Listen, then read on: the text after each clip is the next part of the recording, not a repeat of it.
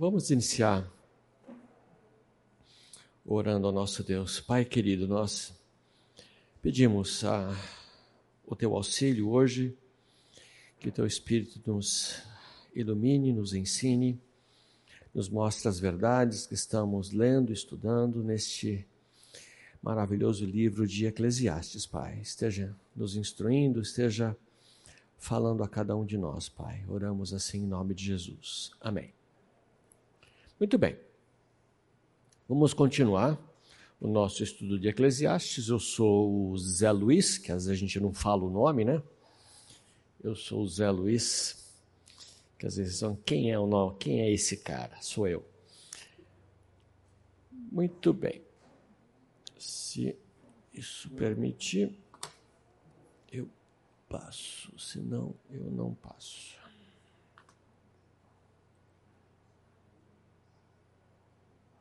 Ok.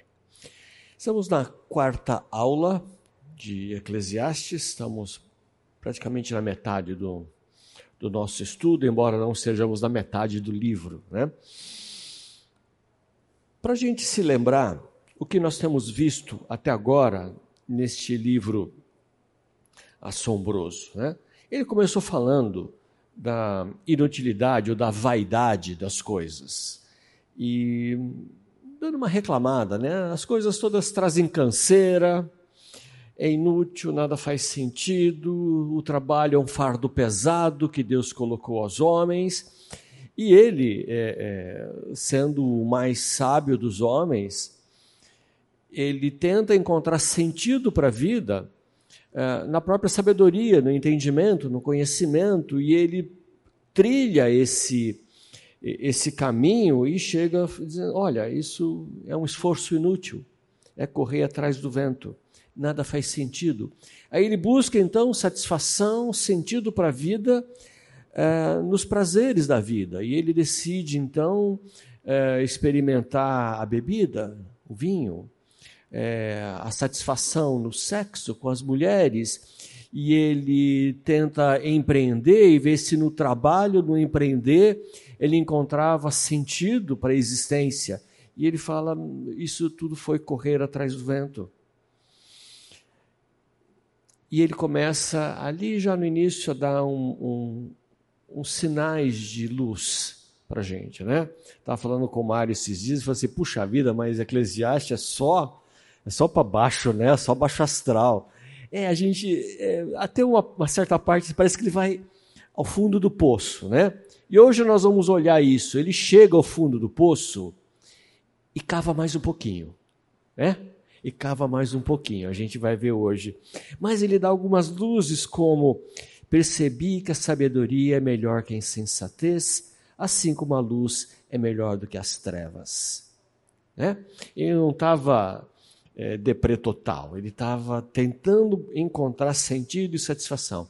Na semana passada a gente olhou a respeito do tempo que há tempo para todas as coisas debaixo do sol, dizendo que Deus fez tudo apropriado ao seu tempo. Mas o homem se meteu em um monte de astúcias. E ele conclui que não há nada melhor para o homem do que desfrutar do seu trabalho, porque essa é a sua recompensa. Muito bem. Hoje, então, ele continua, nós vamos olhar o capítulo 4 e vamos entrar no, no capítulo 5 ele começa a tratar de um assunto pesado, que é a opressão. E ele começa o capítulo 4 dizendo assim: De novo, voltei a minha atenção e vi toda a opressão que ocorre debaixo do sol.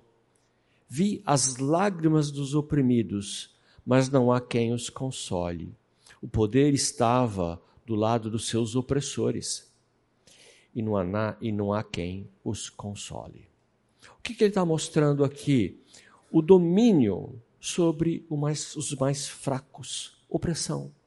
Opressão é aquele que não, que não tem como se defender, não tem como se livrar, não tem como se safar, ele é oprimido. Há alguém mais forte que leva vantagem, que o aperta, que o espreme. Isso é verdade até os dias de hoje, basta a gente ler as notícias. Não é? Olha quanta maldade a gente encontra nessa humanidade. Até não era um privilégio de Salomão naquela época. Hoje é a mesma coisa. Opressão. Gente que não tem é, não tem dignidade no seu trabalho, que não tem o alimento necessário, enquanto muita gente está se é, aproveitando dessa situação. E ele fala: Vi as lágrimas dos oprimidos, não há consolo. O que, que ele, ele constata? Veja, ele era o rei. Ele era o rei. Ele era o rei. E ele vê a opressão e fala: não tem quem console essas pessoas.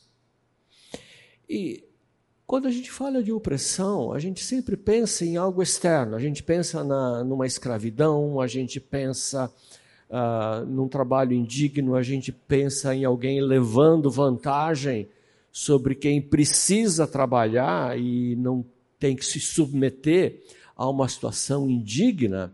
Você vê a opressão quando você tem recurso e você pode pagar o justo, mas você regateia para pagar a menos, para se aproveitar daquela pessoa que precisa daquele trabalho e se sujeita, se submete a trabalhar por muito menos do que deveria. Isso é opressão. A opressão também ela se encontra dentro dos nossos lares. Maridos opressores. Mulheres que verbalmente afligem seus maridos. Opressão. Opressão.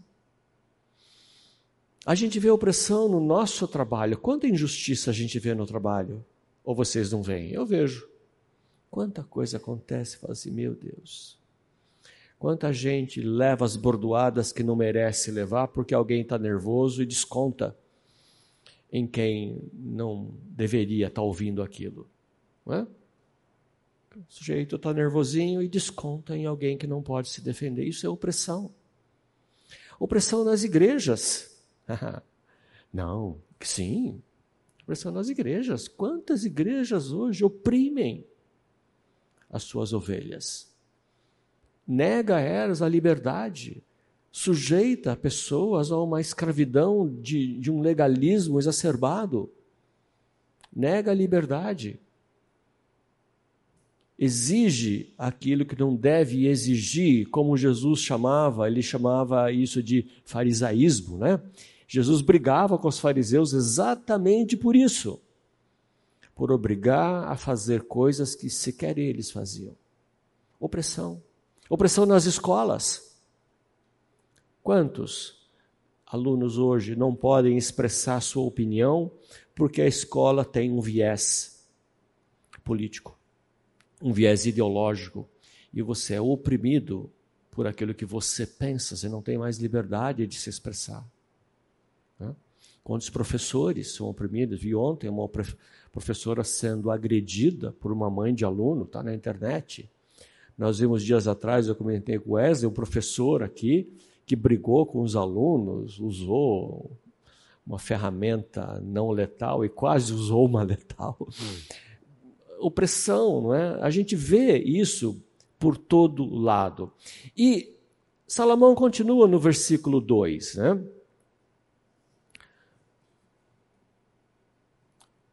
Por isso, considerei, ah, olha aí o fim do poço, né? Por isso considerei os mortos mais felizes do que os vivos, pois eles ainda têm que viver. Os mortos são mais felizes que os vivos. E aí ele cava mais um pouquinho. No entanto, melhor do que ambos é aquele que ainda não nasceu, que não viu o mal que se faz debaixo do sol. Aqui Salomão está chutando o pau da barraca, né?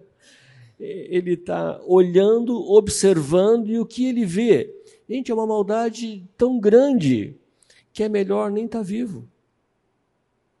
Seria melhor se eu, se eu, já tivesse morrido. Ou melhor, nem ter nascido, que eu não, teria, não estaria vendo as maldades. Eu não sei quanto a vocês, mas eu fico muito perturbado quando eu vejo as maldades, quando eu vejo a opressão, quando eu vejo a injustiça. Eu fico. O que, que eu posso fazer? Nada tantas coisas, eu já disse, preferia não ter visto isso. preferia não saber disso. Preferia não ter vivenciado isso na minha vida. Mas essa é a nossa vida. É isso que nós observamos. E ele fala exatamente isso. E a pergunta é: vale a pena viver diante dessas coisas? Aí essa é a pergunta que Salomão chega, né? Vale a pena viver? Sim, a gente vai ver que vale a pena viver. Né? Mas na pergunta dele, diante de tanta perversidade, ele chega a perguntar isso: olha, seria melhor que eu já tivesse morrido. E quantas vezes a gente fala, Senhor, Senhor, dá um refresco, me leva, vai. Leva. Quando a gente vê o sofrimento de uma pessoa e às vezes a gente fala, Senhor, leve para a tua glória, dê um descanso do sofrimento para quem você está vendo ali, né? E ele pergunta: vale a pena viver? Ele pergunta mais, ele diz mais ainda, né? Esse mundo mostra toda a sua maldade, então seria melhor nem ter nascido. Agora, vejam, por que isso acontece? Por que isso acontece? Essa é a pergunta que nós devemos nos lembrar. A maldade é fruto da queda. A maldade é fruto da rebelião. Então ele fala: olha, seria melhor estar tá morto do que estar tá vivo, porque assim eu não veria a maldade que acontece neste mundo. Mas parece que a gente, com o passar do tempo, vai ficando meio que cauterizado com a maldade. Você vê as cenas lá da guerra em Israel e não choca tanto mais. Choca. Mas é meio que você fica amortecido de ver tanta maldade a ponto de estar praticamente cauterizado. Aquilo não infringe em nós ah, o sofrimento que deveria. Né? Porque nós estamos nos acostumando a ver isso, a gente está ficando cauterizado. Mas lembre-se, esta maldade não é natural, esta maldade ela não é prevista, essa maldade é fruto de uma rebelião e nós vamos falar um pouquinho mais dela daqui a pouco. Mas eu quero trazer para vocês, para não deixar, que nem eu falei com o Mário, né? Não deixar só a gente lá na, na, no desespero, no fundo do buraco. Lembrar vocês que, sim, há uma esperança. Quando eu disse é bom viver, sim, é bom viver. Por quê?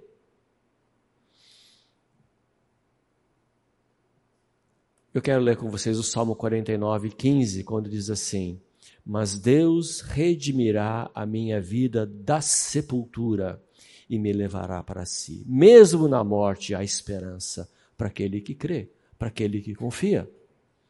Mesmo que eu morra, a minha esperança é: o Senhor vai me resgatar, Ele vai me tomar para si, Ele vai me levantar da sepultura. Esta é a grande esperança do cristão, aquele que confia em Deus, que sabe disso então, para nós, a morte não é um assombro. A morte é algo bom, porque estaremos com o Senhor. Aquele que crê, mesmo a morte traz esperança. Então a gente não pode ficar assustado ou abismado quando Salomão fala de morte. Ele é corajoso. Salomão tem a coragem que nós não temos de abordar esse assunto. E ele fala com toda liberdade e joga as verdades na nossa cara para a gente entender aonde nós estamos vivendo. Então, a nossa esperança, meus queridos, não está nessa vida. Nossa esperança não está nessa vida, não pode estar nessa vida. E mais, nós seremos renovados à imagem de Cristo ao passarmos pela morte. E o que nos diz Romanos 8, 29 quando ele fala: Pois aqueles que de antemão conheceu, também os predestinou para serem conformes à imagem do seu filho, a fim de que ele seja o primogênito entre muitos irmãos. O que vai acontecer conosco? Nós seremos renovados à imagem de Cristo. Assim como ele ressurgiu, nós vamos também. Assim como ele tem um corpo transformado, nós teremos também. Assim como ele está de volta ao Pai, nós estaremos com ele, onde ele é o primogênito entre muitos irmãos. Então veja, meus, meus queridos, a gente às vezes olha para Salomão falando né, descaradamente sobre a morte, a gente se assusta. A gente deveria, sabendo que, tendo o conhecimento que temos hoje do Novo Testamento, é nos alegrar com isso. Porque a morte é para nos tornar semelhantes a Cristo. É o fim do sofrimento. É o fim dessa era que nós passamos e sofremos. Então não se assuste em falar desse assunto. Não é? Ele é bom para a gente. Ele mostra, como a gente já falou semana passada, que nós não podemos estar satisfeitos e contentes com esse mundo. A gente tem que saber que este mundo é cheio de maldade e é cheio de maldade por causa da queda e da rebelião do homem contra Deus. Também eu quero ler com vocês um texto de 1 Coríntios 15, 45 Diz assim, de 45 ao 49. Assim está escrito: O primeiro homem, Adão, tornou-se um ser vivente. O último Adão, espírito vivificante. Não foi o natural que veio antes, não foi o espiritual que veio antes, mas o natural, depois dele o espiritual. O primeiro homem era do pó da terra, o segundo homem do céu, se referindo a Cristo. Os que são da terra são semelhantes ao homem terreno, os que são do céu, ao homem celestial. Assim como tivemos a imagem do homem terreno, teremos também a imagem do homem celestial. Amém. Amém. É? Veja, essa é a maravilha que a gente encontra nas Escrituras, a esperança que nós temos diante da dor terrível que é a morte, nós não fomos feitos para a morte. Por isso nós sofremos. Nós somos feitos para viver. Nós somos feitos para a vida eterna. E temos que entender que o sofrimento da morte é uma limitação pela bondade de Deus do nosso sofrimento. Agora, ele continua falando sobre esse assunto né, e ele vem falar de outra maldade que ele observa, que é a inveja. E ele diz assim no, no, capi, no capítulo 4, versículo 4: Descobri que todo o trabalho e toda a realização surgem da competição que existe entre as pessoas. Mas isso também é absurdo, é correr atrás do vento. Essa é a tradução da NVI. O que está em vermelho é a revista atualizada, diz assim: então vi que todo o trabalho e toda destreza em obras provém da inveja do homem contra o seu próximo. E aqui, competição e inveja é a mesma palavra, né? traduzida de forma diferente. O que, que ele vê? Eu olhei e vi que toda destreza, todo trabalho, toda obra, tudo que se faz, nada mais é do que inveja. Competição que a gente tem contra outros. Sou estranho? Sou estranho? É, mas essa é a realidade. Quantas coisas nós fazemos a mais do necessário por inveja e competição? E é, por que, que eu me esforço tanto? Por que, que eu trabalho tanto? A ponto de prejudicar a minha saúde, a ponto de prejudicar a minha família, a ponto de prejudicar os meus relacionamentos, a minha, a, a, minha atividade, o meu compromisso na igreja, os meus amigos. Por que, que eu faço tanto além do que eu preciso? E a resposta é por vaidade. Vaidade ou inveja é eu querer ter o que o outro tem. Há uma outra que eu esqueci o nome, que é você não querer que o outro tenha o que ele tem. Tem um outro nome para isso. E eu me esqueci, não consigo me lembrar. Mas inveja é eu querer ter o que o outro tem. Então, eu quero ter as posses do outro. Nossa, que casa bonita. Ele mora nesse condomínio. Eu vou trabalhar mais porque eu quero ir para lá também. Então, eu vou pegar projetos a mais, eu vou trabalhar mais horas, fim de semana, eu vou pegar é, é, horas extras, eu vou fazer muito mais, ou me comprometer mais, porque eu quero ter. Quero ter posses. Ah, olha, olha que carrão legal. Eu quero ter um assim também. Pois não.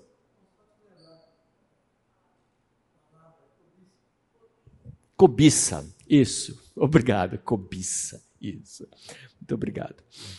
É, nós queremos ter, a inveja nos leva a ter o que o outro tem. Eu posso querer ter a família do outro. Olha que esposa bonita que ele tem. Olha que filhos educados ele tem, carinhosos, respeitadores. Eu quero ter o que ele tem. Isso é inveja. Eu quero ter as habilidades que o outro tem. Puxa vida, eu queria saber tocar. Queria saber, queria ter uma voz maravilhosa para ir lá e cantar. E por que que eu quero isso? Para ir lá em cima e aparecer, né? Para ficar famoso. Inveja. Eu não tenho e quero ter. Isso é inveja. Eu posso querer ter a beleza que o outro tem. As mulheres podem olhar e falar: nossa, que bonitona, né? que não sei o quê, tá, tá, tá. Os homens podem falar: puxa vida, eu queria ser tão simpático e bonito que nem o Zé Luiz. Inveja. Por, por inveja, é, por inveja. Né? A gente é, é, é levado, nós somos movidos pela inveja. Por inveja, é isso que move o mundo. Essa é a realidade que a gente encontra. A gente ir muito além do que precisa. Eu preciso de uma casa, eu preciso de uma casa daquele tamanho, naquele condomínio. Não. E quantas vezes a gente, por competição, eu quero ter o que o outro tem, eu quero ser como ele, eu quero chegar à posição que ele está. E por inveja nós nos movemos e nós nos prejudicamos, prejudicamos a nossa vida, nossa saúde, a nossa família. Maldade. Associado à maldade, muitas vezes, né? Por inveja. Então, a inveja é. Nós olhamos o mundo de uma forma, eu posso dizer, predatória.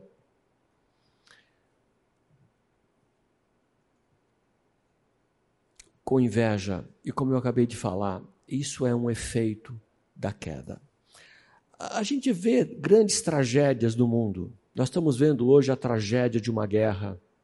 Nós vemos tragédias de inundações, nós vemos tragédias de terremotos, de tsunamis, de vulcões, grandes tragédias acontecendo no mundo, desabamentos, e a gente olha isso com espanto, mas qual foi a maior tragédia que aconteceu na história da humanidade? Qual foi a maior tragédia que já aconteceu na história? Hã? O pecado, a queda. Isso foi a maior tragédia. Não foi aquele meteorito que dizimou os dinossauros. A maior tragédia foi a queda. A rebelião contra Deus. Então, se nós olhamos hoje o mundo com inveja, de uma forma competitiva, até predatória, é resultado desta queda. A queda é a grande tragédia onde toda a humanidade foi corrompida. Perceba uma coisa: qual foi a motivação do próprio Lúcifer? O que Lúcifer queria? Ser o que ele não era. Ele queria ser igual a Deus. Inveja. E ele moveu uma rebelião motivado por maldade e por inveja até que se achou maldade no seu coração. Mas ele queria, a princípio, o quê? Ser igual a Deus. Isso é o quê? Inveja, competição. Veja, a, a origem do mal está nisso. Não, não é algo simples, é algo sério na nossa vida. Nós precisamos saber controlar a nossa inveja, o nosso espírito competitivo. Por que eu estou fazendo isso? Por que eu quero isso? É para o meu bem ou porque o meu vizinho tem e eu tenho que ter também? Nós temos que considerar as, as motivações dos nossos corações. Porque veja, isso tudo traz para a gente um falso sentimento. E qual é esse falso sentimento? de que eu vou encontrar alegria, satisfação, realização. Quando? Quando que eu vou encontrar alegria, satisfação? Quando eu vou ser alguém na vida? Quando, quando eu vou ter o destaque que eu mereço ter? Quando? Quando eu tiver o que não tenho, mas que o outro tem. Quando eu tiver bens, posses, recursos, aí sim eu vou ser alguém. Quando que eu vou ser feliz? Quando eu for o que não sou. Quando eu tiver a fama, o status, quando eu for conhecido e famoso, quando eu for o que eu não sou, então eu vou ser feliz. Quando eu chegar à posição que ainda não alcancei quando eu tiver uma posição alta, uma posição de domínio, uma posição de chefia, então eu vou ser feliz. E o que é que me move? A inveja, porque tem alguém lá. Eu quero ser como alguém. Vejam a maldade dessa, desse, dessa forma de pensamento. Então eu vou ser feliz. Isso é inveja.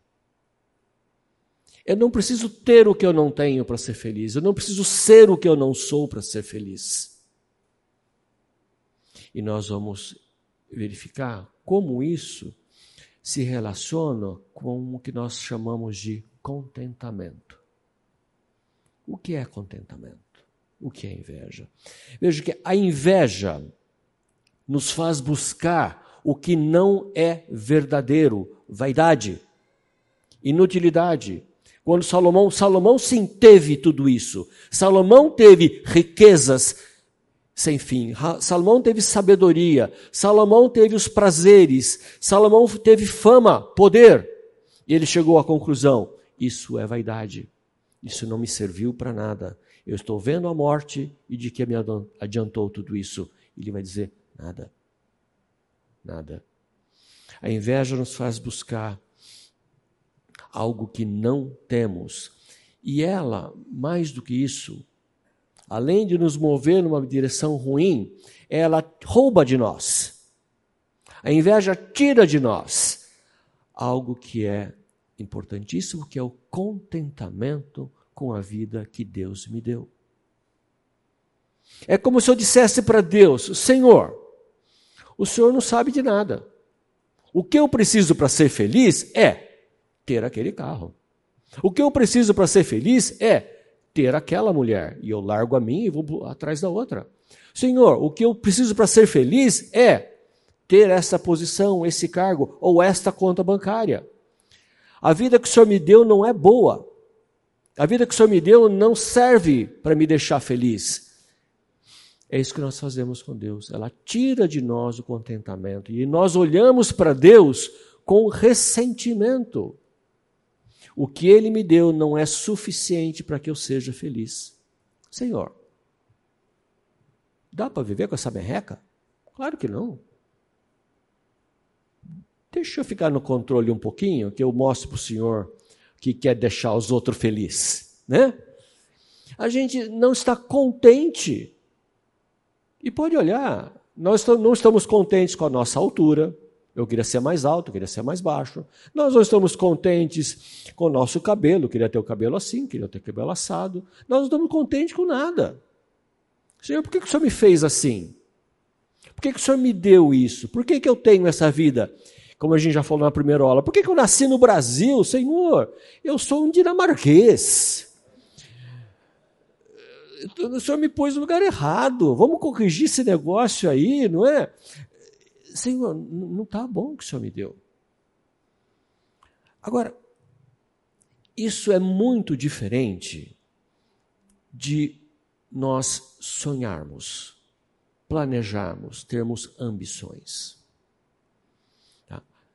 Inveja, ciúmes é uma coisa, planejar é outra. Veja, não há nada de errado de eu querer algo a mais. Não há nada de errado de eu querer estudar mais, eu querer me formar mais. Não há nada de errado de eu querer que o meu negócio cresça. Não há nada de errado de eu querer eh, ter uma casa mais confortável. Não há nada de errado com isso. Isso deve servir para que eu planeje. Isso deve servir para que eu invista na minha carreira. Isso deve servir para que eu invista em relacionamentos, e nós vamos ver hoje na, na segunda parte a importância de relacionamentos. Que eu invista num bom casamento, que eu invista na minha família, que eu invista nas minhas amizades. Isso deve servir para que eu faça um investimento espiritual. Aonde eu quero chegar na minha vida espiritual? Quem aspira à liderança, aspira uma boa coisa.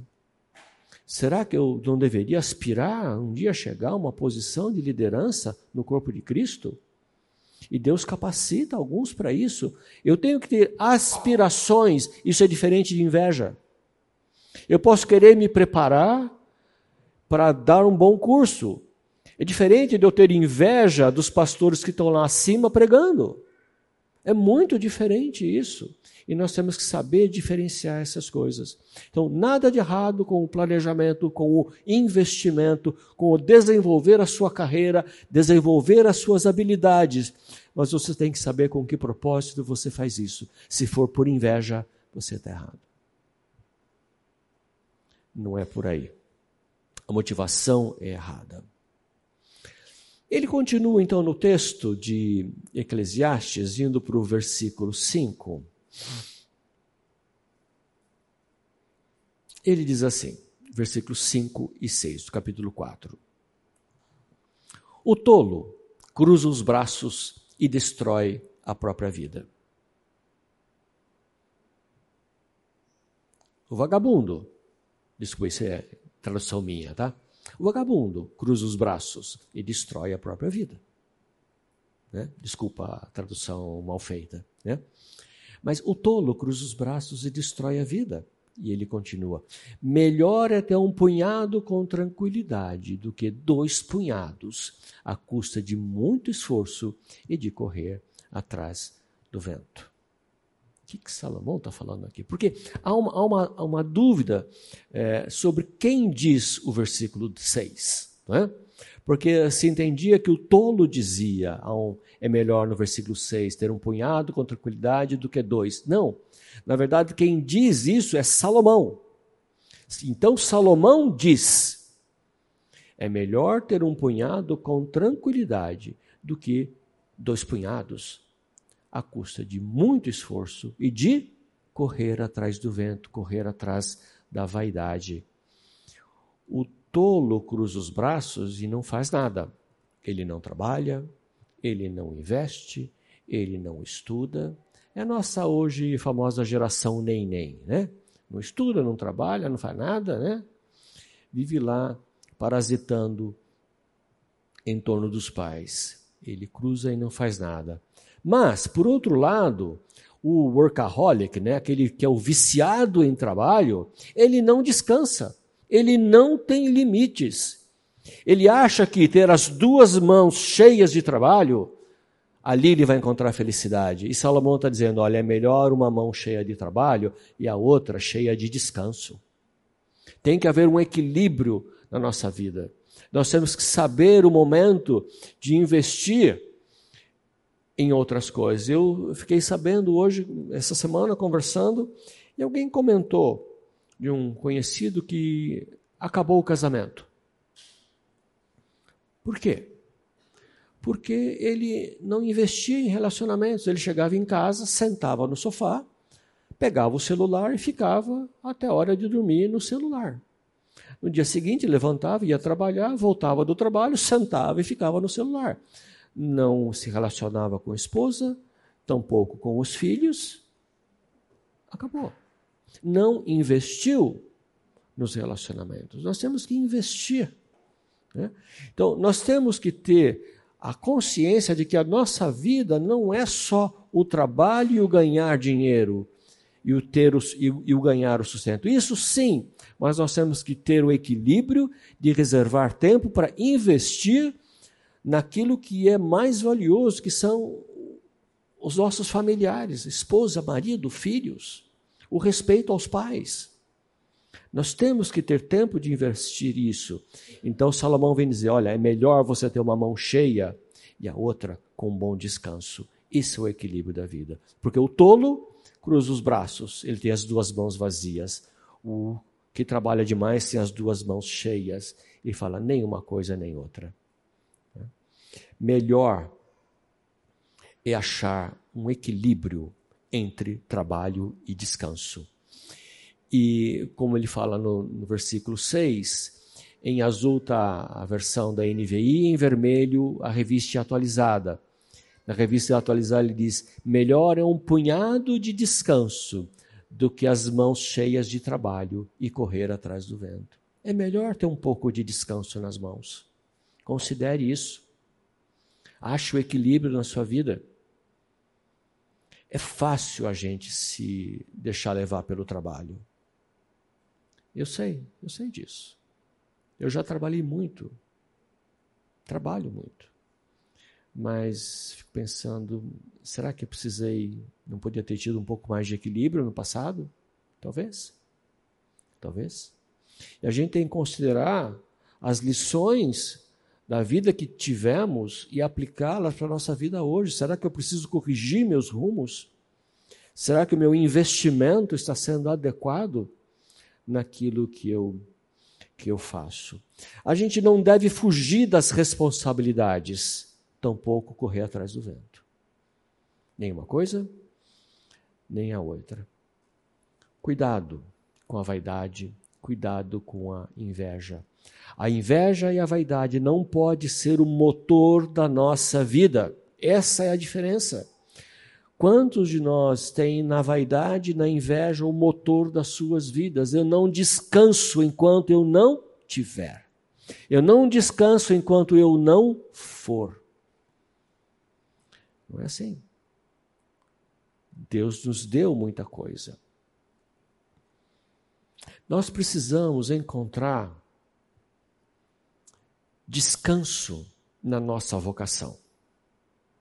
O que eu quero dizer com isso?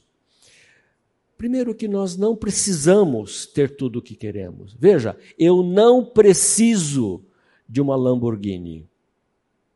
Eu não preciso de um iate na marina. Eu não preciso de um chateau nos Alpes. Eu não preciso de uma casa em toda a praia. Eu não preciso. Eu não preciso dessas coisas. Veja que nós precisamos encontrar contentamento naquilo que já temos. Se o que eu tenho é isso, é porque Deus me deu e me concedeu, eu tenho que estar feliz e satisfeito com aquilo que eu já tenho. Eu tenho que estar feliz com a minha família. Eu tenho que estar contente com o meu trabalho. Eu tenho que estar contente com a minha profissão que eu escolhi. Eu tenho que estar contente com aquilo que eu tenho, com a minha posição. Isso é contentamento, porque foi Deus que me deu. Por que, que eu não nasci na Dinamarca? Porque Deus quis que eu nascesse no Brasil. Eu tenho que estar contente. Por que, que eu nasci nesta família e não naquela? Porque Deus quis assim. E quantos, quantos de nós, talvez a nossa infância, desdenhamos dos nossos pais? falamos mal dos nossos pais, tivemos vergonha dos nossos pais, porque eles eram simplórios e não mereciam o meu respeito, e eu tinha vergonha deles, e eu tenho que estar contente com aquilo que eu tenho. Deus me pôs ali, ali eu nasci. E nós temos que entender isso. Nós precisamos descansar na nossa vocação. E vocação não é só a sua habilidade natural, mas aquilo que Deus te propicia a fazer. Eu sou engenheiro. Por que eu sou engenheiro? Porque eu não posso ser médico porque eu não posso ver sangue. Eu seria um excelente médico que se não tivesse sangue envolvido na parada. Né? Mas tem. Por isso eu sou engenheiro e eu tenho que me contentar com isso. Não adianta eu querer ser um médico famosíssimo. Não é mais. Não adianta eu querer ser um musicista, um virtuoso. Não vou ser. Eu tenho que descansar na vocação que eu tenho. Eu tenho que descansar na provisão e na providência de Deus. Deus provisionou. Deus, na sua previdência, me permitiu. Deus, na sua providência, me orientou. Deus me conduziu. Por que, que nós estamos aqui hoje? Por que, que nós moramos em Campinas hoje? Tem o dedo de Deus. Eu sei que eu vim para Campinas e fui morar naquele bairro para conhecer o Evangelho. Sim. Deus me trouxe para cá, para aquela vizinhança, para aquele lugar, para que lá eu conhecesse o Evangelho de Cristo. E eu dou graças a Deus por causa disso. Providência de Deus, favor de Deus. Seja contente, satisfeito com aquilo que Deus já tem te dado. E depois do intervalo a gente continua. É, nós estávamos então comentando a respeito da, do contentamento que nós precisamos ter com aquilo que Deus é, nos concede. E veja que, mais do que contentamento, nós precisamos ter a segurança de que aquilo que temos veio da mão de Deus. Porque Deus governa todas as coisas e é Ele quem concede todas as coisas. Não sei se vocês se lembram do texto de Salmo 127, vou ler com vocês os versículos 1 e 2, quando diz assim: Se o Senhor não edificar a casa, em vão trabalhos os que a edificam. Se o Senhor não guardar a cidade, em vão vigia a sentinela. Inútil vos será levantar de madrugada, repousar tarde, comer o pão que penosamente granjeastes aos seus amados, ele o dá enquanto dormem.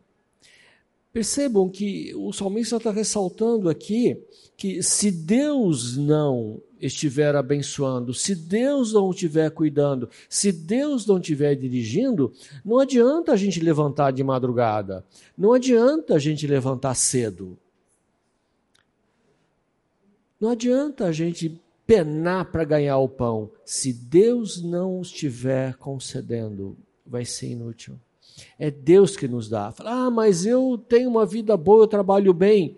É, é só puxar o pluguezinho lá, que você vai ver o que te acontece no dia, na, naquele instante. Poft. É? Nós desfrutamos, somos capazes de desfrutar aquilo que temos, se Deus permitir. Se Deus permitir. Então nós precisamos entender que tudo vem da mão de Deus. Todo o meu esforço. Gente, vamos lá. Tem gente que se esforça muito mais do que eu. E talvez não tenha o que eu tenho. Não é a quantidade de esforço, é Deus abençoando que as coisas acontecem. Tem gente que trabalha, trabalha, trabalha de sol a sol, levanta de madrugada, se desloca, vai, volta tarde da noite e parece que a vida não progride, parece que a vida não sai do lugar.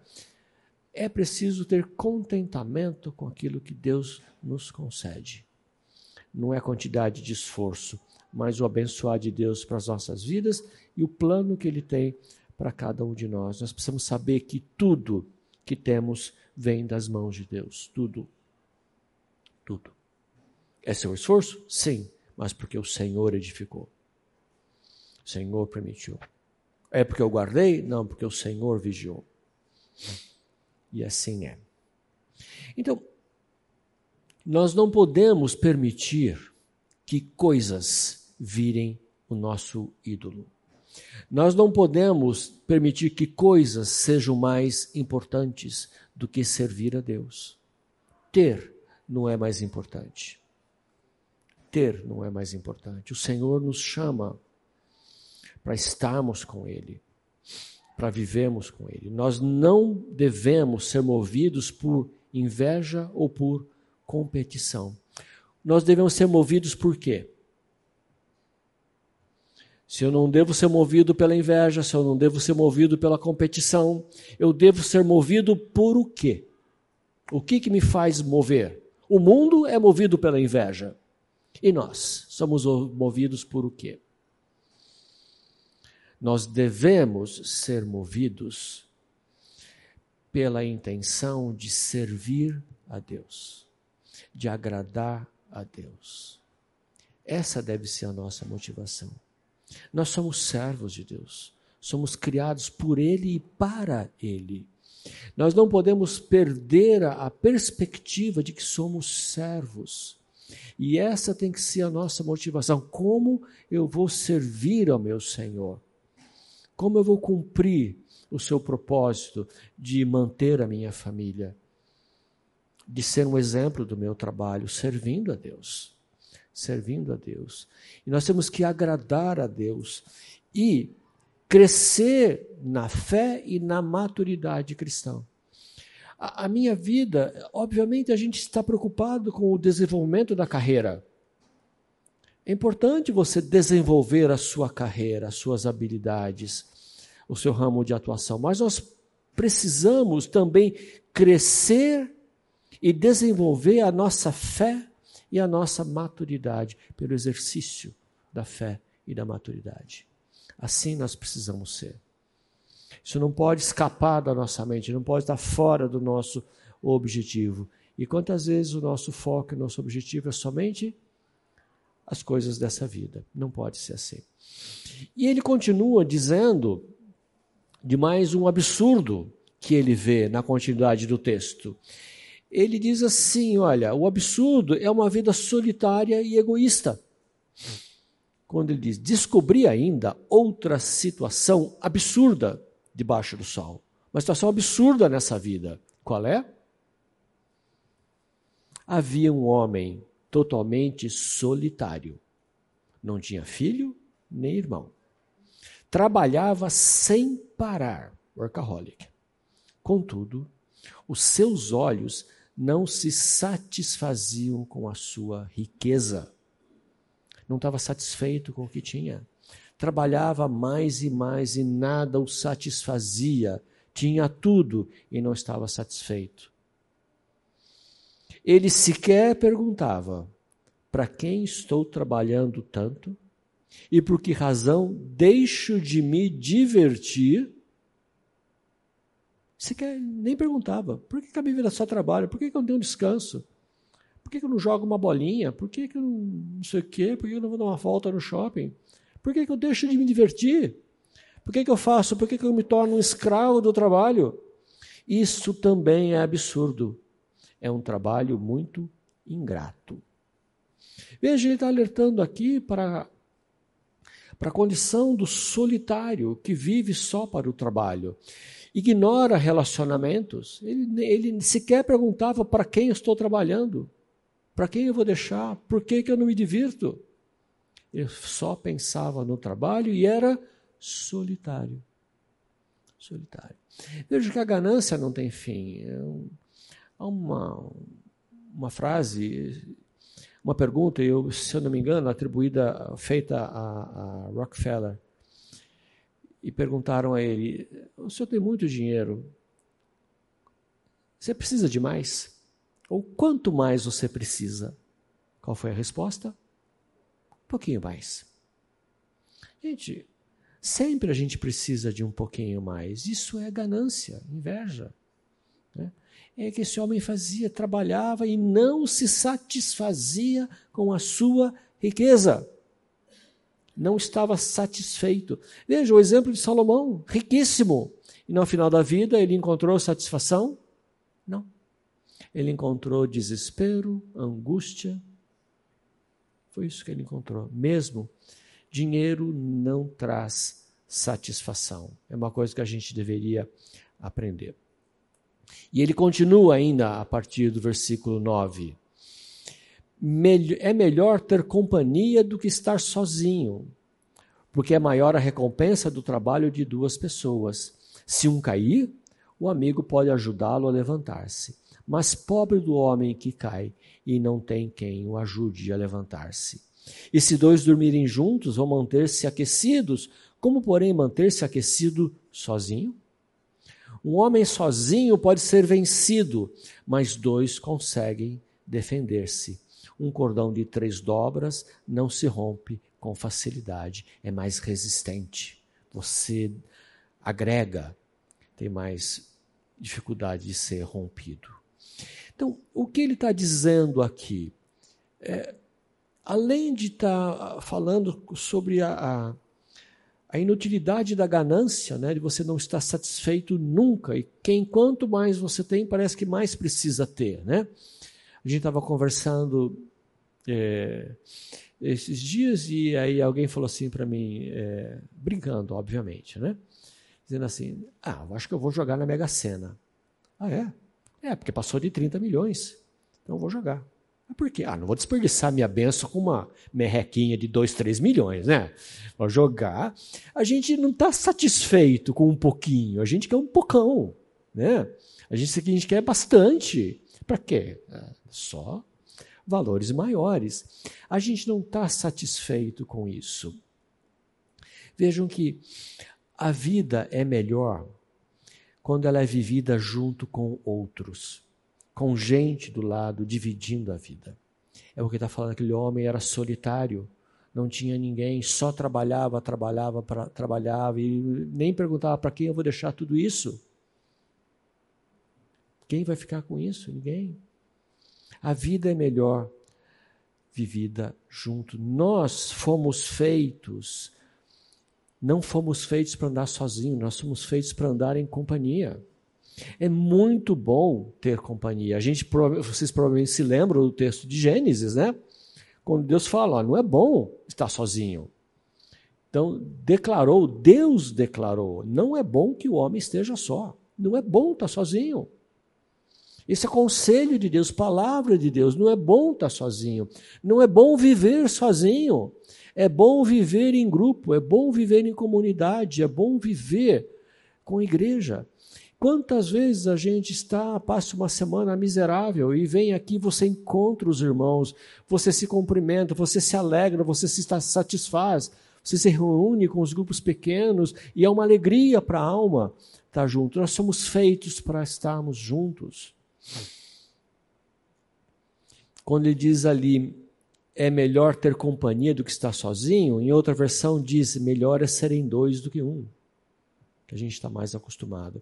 Agora vejam, até nisso entra o efeito da queda, porque agora o que, que nós observamos? Tensão. Tensão nos relacionamentos, tensão nas pessoas que estão ao lado. A queda trouxe tensão aos relacionamentos. E não somente tensão entre homens, mas a tensão entre o homem e Deus. E qual foi o resultado da queda? A gente lê, se voltar lá em Gênesis, a gente vai ver. E a mulher, Deus, declarou: Teu desejo será para o seu marido e ele a dominará, não mais por amor, mas por força. Efeito da queda. Efeito da queda. Hum tensão. E nós vemos o que?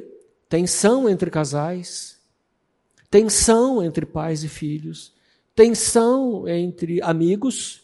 Sim, existe tensão entre amigos, tensão no trabalho, tensão na igreja. Tensão na igreja. Tensão com vizinhos. A gente vive essa tensão nos relacionamentos. Parece que a gente tem que estar preparado para a guerra e para a paz, não é?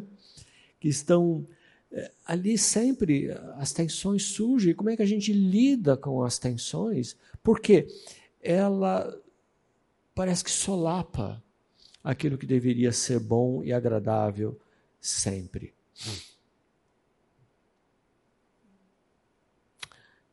Eclesiastes ele continua a partir do versículo 9 e 10, quando diz: É melhor ter companhia do que estar sozinho, melhor serem dois do que um. Porque maior é a recompensa do trabalho de duas pessoas. Se um cair, o amigo pode ajudá-lo a levantar-se. Mas, pobre do homem que cai e não tem quem o ajude a levantar-se. Veja, isso mostra o valor do companheirismo, o valor das amizades, o valor do amigo que você pode ligar para ele de madrugada e falar para ele assim: olha, é, preciso um socorro teu, que teve um acidente na estrada e eu não chego lá e você pode me ajudar e ele vai lá e ajuda. Isso é o amigo que está disposto a toda hora fazer alguma coisa. Alguém que está disposto a andar com você, a ajudar. Esse é o valor do companheirismo.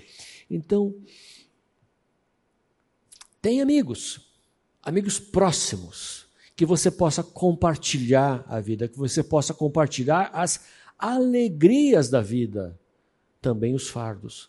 Gente, é bom compartilhar os fardos, mas é melhor ainda compartilhar as alegrias. Imagina você festejando sozinho.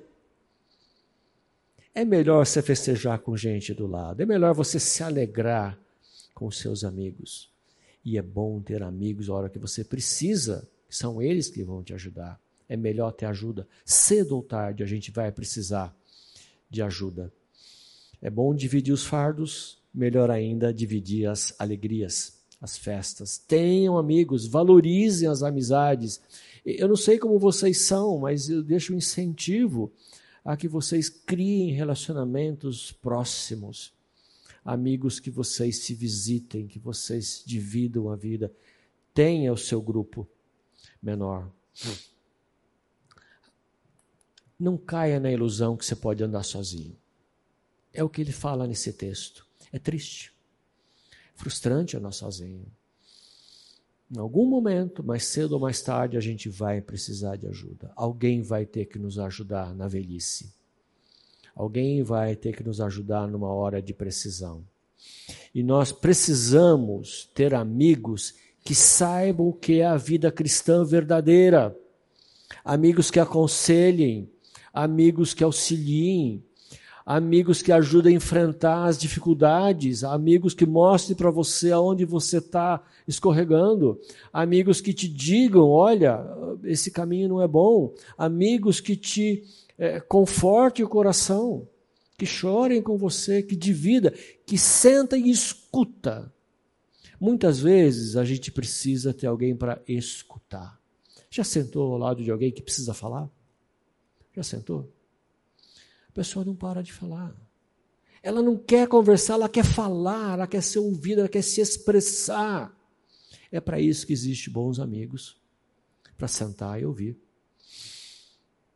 Por isso é importante ter amigos cristãos com quem a gente pode compartilhar aquilo que a gente recebe de Deus, as dificuldades, mas também as bênçãos e as alegrias que vêm de Deus. E é um texto que nos fala sobre esse assunto o texto de João, que fala que nós somos um. João 17, de 20 a 23. Ele diz assim: Minha oração não é apenas por eles, Cristo falando ao Pai. Rogo também por aqueles que crerão em mim, por meio da mensagem deles, para que todos sejam um. Pai, como tu estás em mim e eu em ti, que eles também estejam em nós, para que o mundo creia que tu me enviaste. Dei-lhes a glória que me deste, para que eles sejam um, assim como nós somos um. Eu neles e tu em mim. Que eles sejam levados à plena unidade, para que o mundo saiba que tu me enviaste e os amaste como igualmente me amaste. Veja, é, esse, isso é um texto que, para mim, é, excede um pouco o meu entendimento. Eu não consigo entender completamente o que ele quer dizer com isso. Eu entendo. Mas acho que há algo muito além do que eu consigo entender nessa unidade, nesse ser um, nessa vida juntos. Talvez a gente alcance isso, não sei, na eternidade. Mas essa vida de unidade, nós temos que ter uma concordância de pensamento, de fé, de crença, caminharmos juntos, para que nós todos sejam um, para que sejam um, assim como nós somos um, sejam levados à plena unidade. Nós somos chamados a isso, meus queridos. Nós somos chamados a estarmos unidos como corpo de Cristo em unidade. É um desafio bonito, não é? Eu olho para isso ah, com um pouco de, não sei se inveja, alguma coisa assim. Nossa, eu anseio, talvez anseio seja melhor. Eu anseio por isso. Né? Que a gente tenha uma comunhão, uma unidade, como a Trindade tem. Mas voltando a Eclesiastes, ele continua no, no seu texto, a partir do versículo 3, ele diz assim: Melhor é um jovem pobre e sábio do que um rei idoso e tolo, que não mais aceita a repreensão. Lê de novo. Melhor é um jovem pobre e sábio do que um rei idoso e tolo, que não mais aceita a repreensão. O jovem pode ter saído da prisão, chegado ao trono, pode ter nascido pobre no país daquele rei. Percebi ainda, assim, que o povo que vivia debaixo do sol seguia o jovem, o sucessor do rei. O número dos que aderiram a ele era incontável. A geração seguinte, porém, não ficou satisfeita com o sucessor. Isso também não faz sentido. É correr atrás do vento. E aqui ele muda o assunto um pouco para a arrogância.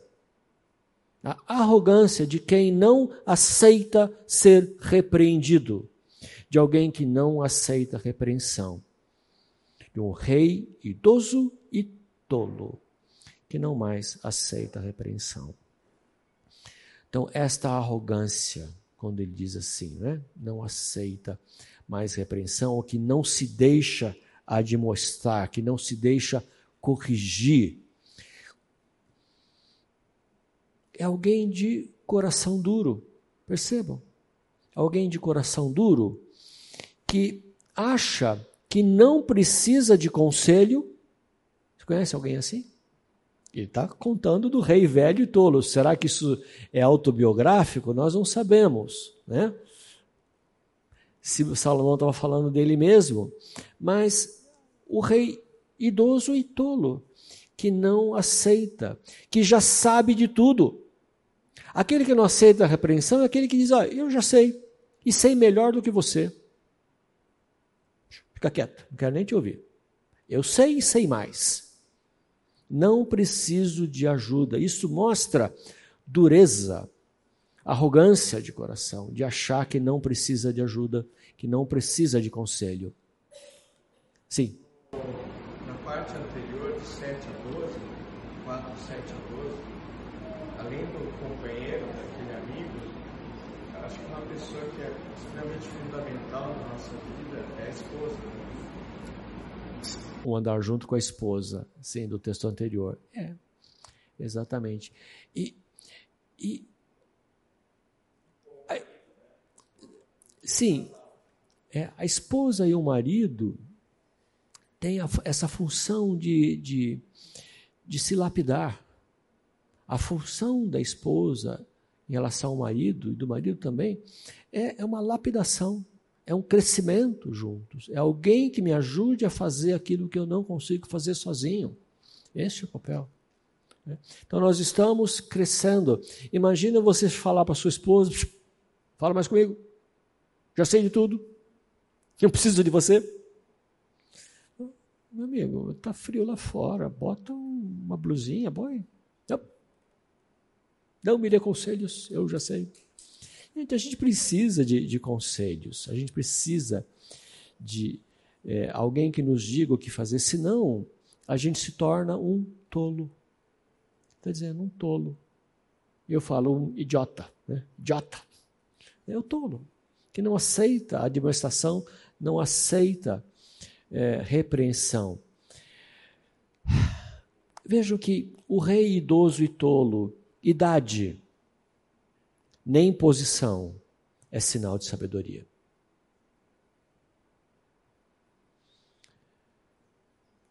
É quando a gente decide que eu sou, eu sou capaz de julgar sozinho, eu não preciso de ninguém. Quem fez isso? Adão.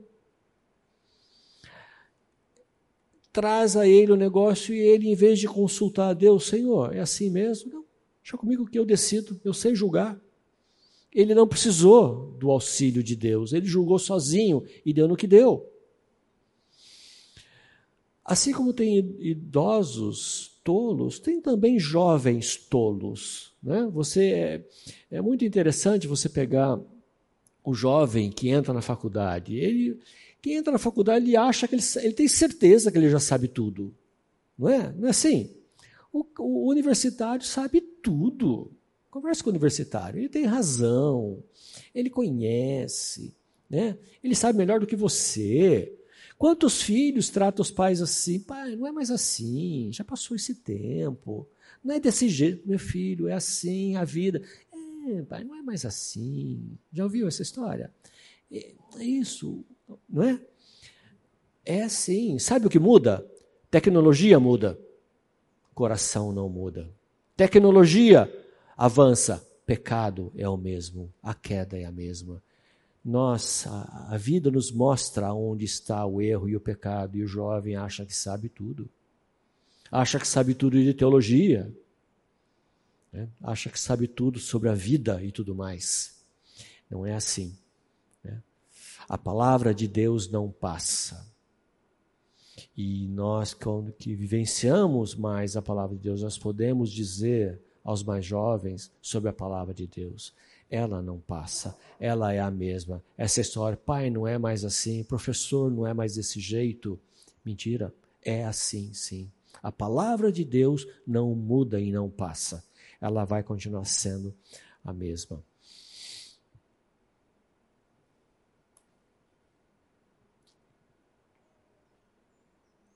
A pergunta é: quando é que nós deixamos de ser ensináveis? Quando é que nós nos tornamos arrogantes?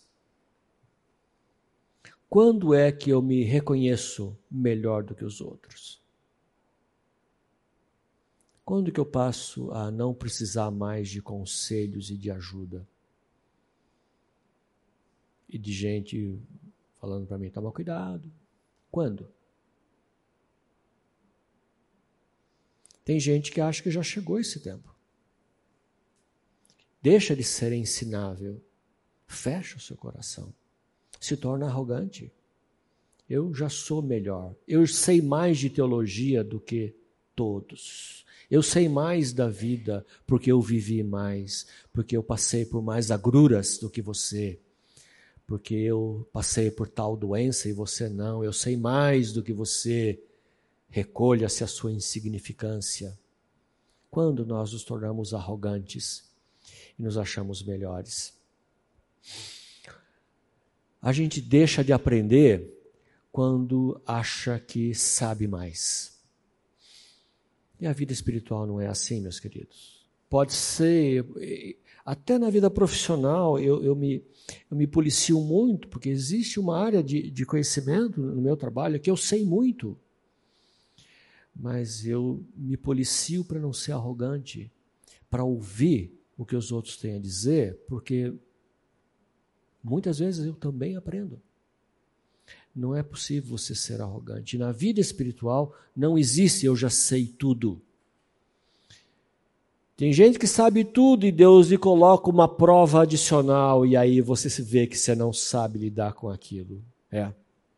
Aquela doença que você não estava preparado. Aquele infortúnio de, do trabalho que você não esperava. E aí você sabe, você percebe a duras penas que você não sabe lidar com aquilo. E a arrogância precisa ser quebrada e você aprender de Deus. Ou quando não, isso, isso resulta em revolta contra Deus. Revolta contra o Senhor. Eu não mereço. E o Senhor não podia. E dedo assim, né? E dedo assim. E riste contra Deus. A gente precisa ser maleável, precisamos ser maleáveis para aprender. Nós não podemos nunca deixar de aprender, não podemos ter vergonha de reconhecer que a gente precisa aprender. Parece que a gente tem vergonha de perguntar. É assim, pessoas têm vergonha de perguntar. Eu não quero parecer um idiota fazendo essa pergunta boba que todo mundo sabe, menos eu. Não é assim? E a gente não pergunta. E na verdade está todo mundo que não, ali não sabe do mesmo assunto e todo mundo tem vergonha de perguntar e ninguém pergunta e todo mundo sai da reunião sem saber do que está acontecendo, né? Mas de repente alguém lá mais, mas como é que é isso? E, e todo mundo, ah, ainda bem que alguém perguntou, né? É assim no ambiente de trabalho. E assim também na vida eclesiástica. A gente não pode ter vergonha de aprender. Como que eu vou me tornar semelhante a Cristo? Não é esse o objetivo da nossa vida. Eu tenho que saber para me tornar semelhante a Cristo. Só há um jeito. É aprendendo mais e mais. E aí ele, eu queria aproveitar no tempo que, que ainda temos, entrar um pouco no, no capítulo seguinte, no capítulo 5. E ele diz assim no, no início do 5: Quando você for ao santuário de Deus, seja reverente. Quem se aproxima para ouvir é melhor do que os tolos que oferecem sacrifício sem saber que estão agindo mal. Não seja precipitado de lábios, nem apressado de coração para fazer promessas diante de Deus. Deus está nos céus e você está na terra. Por isso, fale pouco. Fale pouco. Às vezes a gente chega cheio de demandas para Deus, falando, reclamando, né? Hoje tem gente até que, se, que ousa dar ordens a Deus determinar para Deus, exigir de Deus. Ele está falando: Deus está no céu, você está na terra, fica quieto. Se aproxime para ouvir de Deus. Não para tentar dar ordens a Deus, a vida não é assim.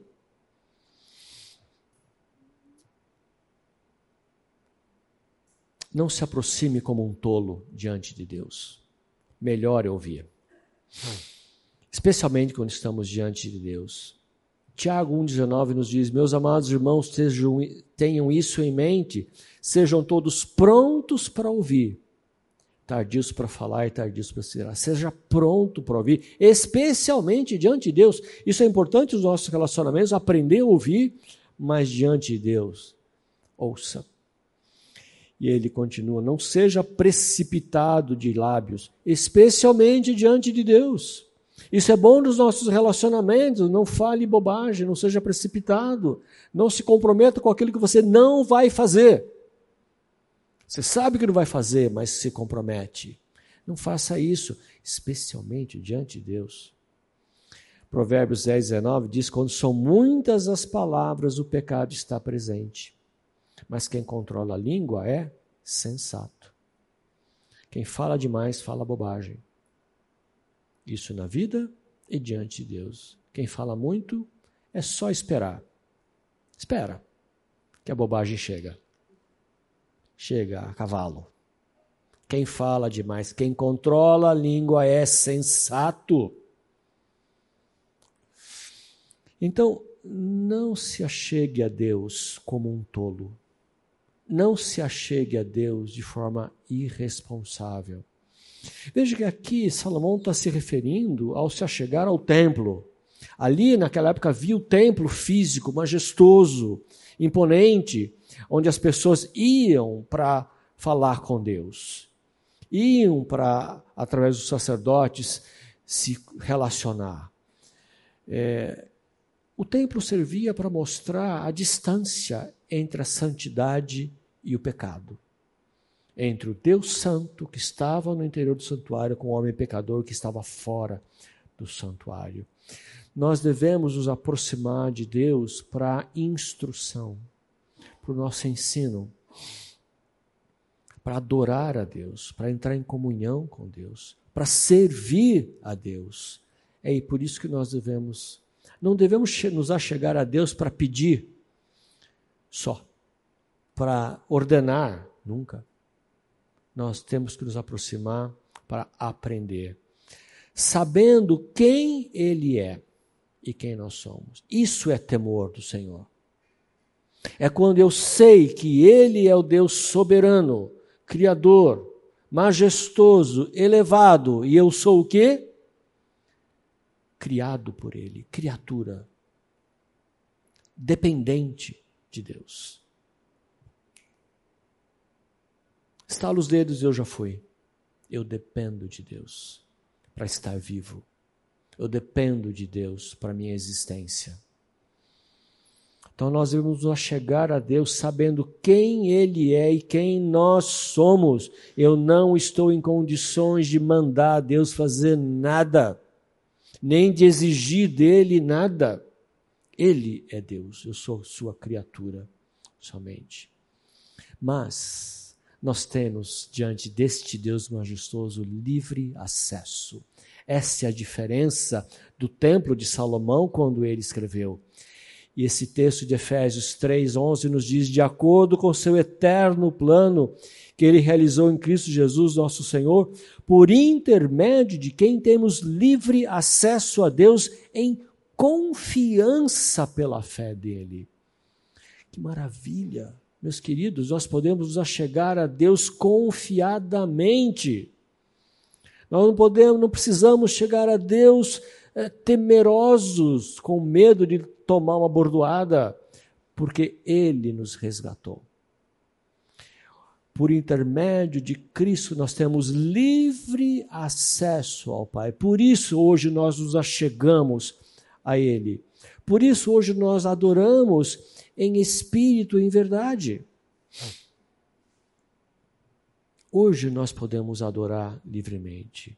Aquela adoração no templo era uma sombra do que haveria de vir hoje em Cristo que é o pleno sacrifício, nós temos acesso ao Pai, porque Ele nos purifica de todo pecado.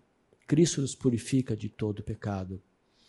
Como quando Jesus esteve com a mulher samaritana e ela pergunta: Senhor, onde que nós devemos orar? Os judeus falam que é lá em Jerusalém, os nosso, nosso povo fala que é aqui no nosso monte, aonde nós devemos orar? E com a resposta de Jesus, a época, o tempo já chegou onde vocês vão adorar em espírito e em verdade.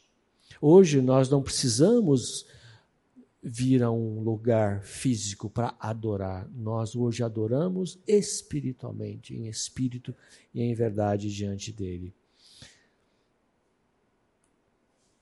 Por isso, fale pouco. E a tradução de fale pouco, eh, em outras versões, diz guarda o teu pé. É, cuidado onde você pisa. Entre com cuidado diante de Deus. Cuidado com o que você fala. Cuidado com as suas palavras diante de Deus. E ele continua: não ofereça sacrifício de tolos. O que é o sacrifício de tolos dos nossos dias? Como naquela época é oferecer a Deus os nossos legalismos, oferecer a Deus os nossos formalismos, prometer, fazer ou deixar de fazer, oferecer a Deus a nossa indiferença. Quantas vezes a gente está lá no culto cantando, pensando na reunião de segunda-feira? Quantas vezes nós estamos ouvindo a palavra de Deus pensando na morte da bezerra? Indiferença diante de Deus. Tratamos a Deus com indiferença. Nós apresentamos a Deus promessas que não serão cumpridas. Nós nos comprometemos com coisas que nós não vamos conseguir fazer. O que, que Deus quer? Deus quer um coração quebrantado. Salmo 51, 17 diz: Os sacrifícios que agradam a Deus são um espírito quebrantado. Um coração quebrantado e contrito a Deus não desprezarás. E na continuidade do texto, de Efésios 5, acho que ainda dá tempo. Senão a gente volta aqui na próxima semana. Ele diz assim: Das muitas preocupações brotam sonhos, e do muito falar nasce a, prova, a prosa vã do tolo. Quando você fizer um voto, cumpra-o sem demora, pois os tolos desprezam a Deus. Cumpra o seu voto. É melhor não fazer voto do que fazer e não cumprir. Não permita que a sua boca o faça pecar. E não diga ao mensageiro de Deus: O meu voto foi um engano. Por que irritar a Deus com o que você diz e deixá-lo destruir o que você realizou? Em meio a tantos sonhos absurdos e conversas inúteis, tenha temor de Deus. Então, nós vamos ver nesse texto, nós vamos continuar na próxima semana, uh, aprender a honrar a nossa palavra, a honrar o que você diz, a cumprir aquilo que você se compromete a fazer, a ter honradez de prometer e cumprir. E nós vamos ver que ah, a gente não consegue, mas há uma esperança para quebradores de promessas. E a gente vai ver isso semana que vem. Tá bom, gente, um bom dia a todos. Se alguém tiver alguma pergunta, alguma coisa, pode vir aqui conversar. Vamos encerrar com uma oração? Pai querido, nos despeça em paz, Senhor. Cheios da tua palavra, Deus nos ajude a meditarmos naquilo que aprendemos e ouvindo, ouvimos. Pai querido, trabalhe os nossos corações para sermos ensináveis e humildes diante do Senhor. Assim oramos em nome de Cristo. Amém.